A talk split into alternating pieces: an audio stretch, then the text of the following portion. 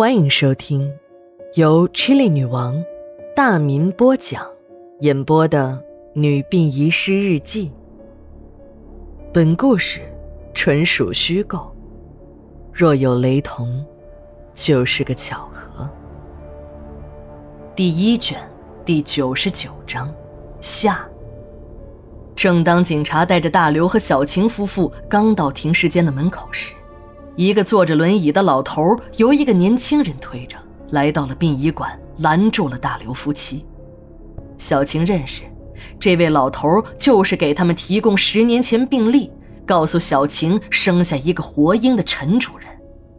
陈主任满面红光，拉着小晴说：“孩子，我还有一件事没告诉你们。”哎，现在老梁也死了，我这块压在心头的石头啊，也应该搬下来了。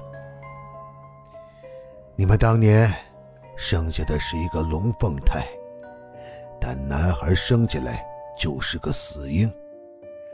当时何院长把你们的情况报告了计生执法队，梁队长就到了医院，跟何院长沟通之后，就指示我们。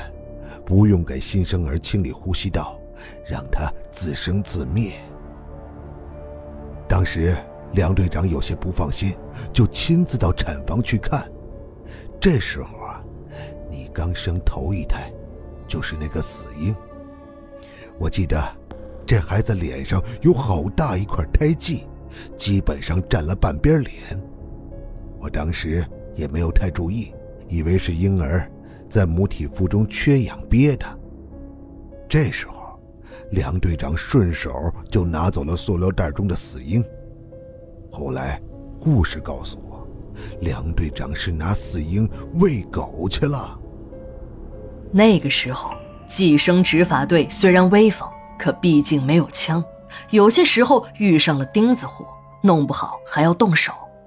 为了吓唬老百姓，执法队呢就买了几条大狼狗。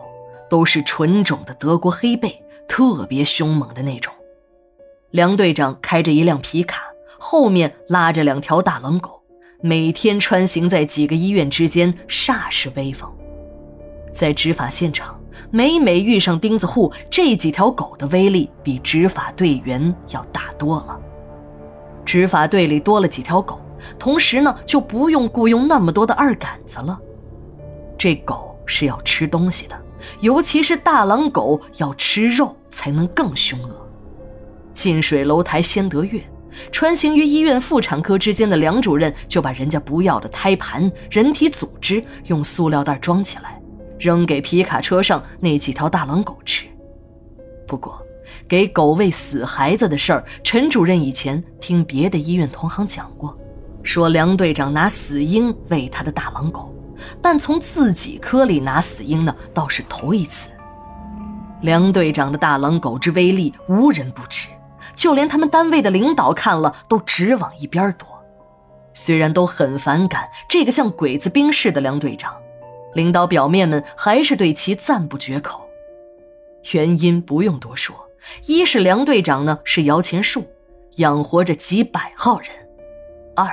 是几条狗就能办了人都不一定搞得定的事儿，这狗还不要工资，还能办事儿，领导算得过来这个账，在招人还是养狗的选择上，还是养大狼狗更为划算。陈主任对大刘夫妇说：“上次啊，就想全告诉你们，可我下不了这个决心呐。老梁跟我年轻的时候在一块插队。”他这个人不坏，就是那个执法队长的工作环境把他变成了坏人。我们一家人的工作呀，都是老梁帮忙安排的，人家有恩于我们家呀，我怎么能反咬人家一口呢？昨天晚上我做了个梦，老梁托梦给我，让我把真相告诉你们，还说阎王。正派判官审讯他，如果不如实交代罪行，就把他扔进油锅里。老梁还说，他自己生前坏事做尽，一定要好好悔过。判官说了，他做人是不可能了。要是表现的好，还能投胎做个猪啊、狗啊的。虽然都是些畜生，可老梁还是很高兴，总比被打入地狱、永世不得超生好啊。陈主任一听，这以前的老兄弟还有个做猪狗的机会，就到处的去找大刘夫妇。听人说两口子去了殡仪馆看孩子。就急忙追到了殡仪馆，看得出来，陈主任是很感激梁队长。正义不正义的倒在其次，关键是给梁队长争取一个来世做猪做狗的机会。听着这个坐在轮椅上的老爷子颠三倒四的说着，两个负责押解大刘夫妻的警察很是不耐烦，就催促着：“老爷子，你能不能快点？”警察话音还没落呢。陈主任就把脸转向了这个警察，仔仔细细、上上下下的打量了一番，把这个警察打量的直发毛，说话都有点结巴。哎，老爷子，你这么看着我，你要干什么？啊，干什么？陈主任突然一拍轮椅说：“ 呃，小同志啊，你是不是前列腺有问题啊？”这个警察如堕入云雾之中，迷茫的点了点头。陈主任一看对方证实了自己的说法，就说：“现在的年轻人呀，都不注意身体，年纪这么轻就得了这种病，连撒泡尿都费劲，多可怜呐！别看我是医生，可这病我知道，医院里的药是不好使的。”我弟弟年轻时得的就是这个病啊，还多亏了梁队长出的方子，那一剂下去立竿见影就好了，是真事儿。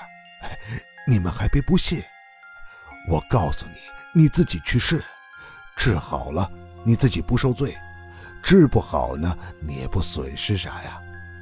陈主任一边说着，一边还拉住了那个警察的手。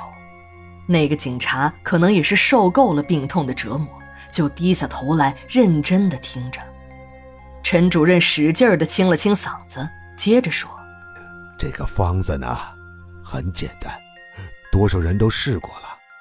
一般呢，我不告诉他。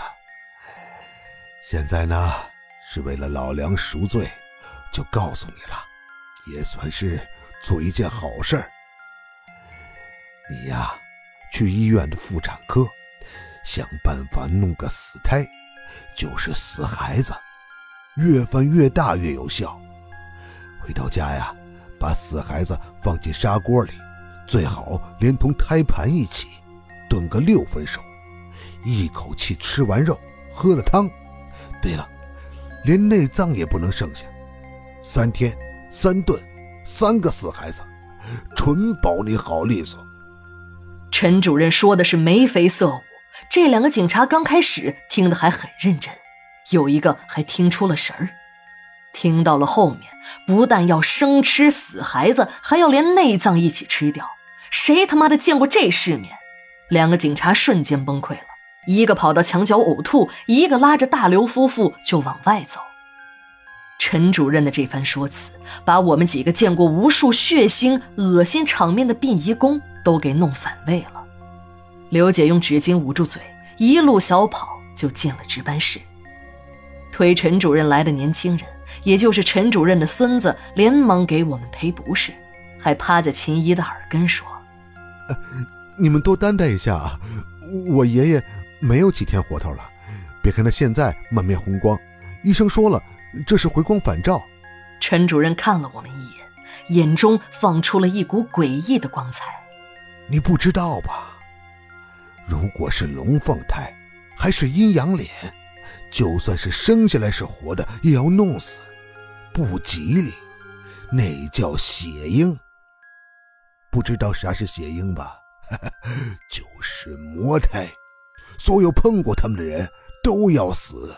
一月十二日，日记连载，明天继续。